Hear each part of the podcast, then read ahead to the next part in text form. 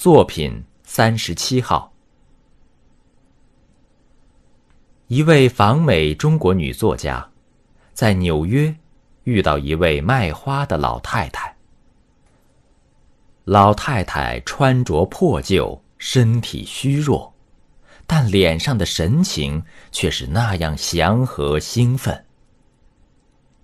女作家挑了一朵花说：“看起来你很高兴。”老太太面带微笑的说：“是的，一切都这么美好，我为什么不高兴呢？”对烦恼，你倒真能看得开。女作家又说了一句。没料到，老太太的回答更令女作家大吃一惊。耶稣在星期五被钉上十字架时，是全世界最糟糕的一天。可三天后就是复活节，所以，当我遇到不幸时，就会等待三天，这样一切就恢复正常了。等待三天，多么富于哲理的话语，多么乐观的生活方式。他把烦恼和痛苦抛下，全力去收获快乐。沈从文在文革期间陷入了非人的境地。可他毫不在意。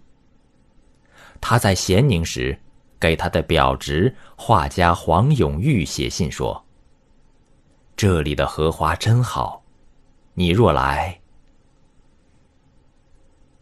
身陷苦难却仍为荷花的盛开欣喜赞叹不已，这是一种趋于成名的境界，一种旷达洒脱的胸襟。一种面临磨难坦荡从容的气度，一种对生活童子般的热爱，和对美好事物无限向往的生命情感。由此可见，影响一个人快乐的，有时并不是困境及磨难，而是一个人的心态。如果把自己浸泡在积极、乐观、向上的心态中，快乐必然会占据你的每一天。登录微信，搜索“上山之声”，让我们一路同行。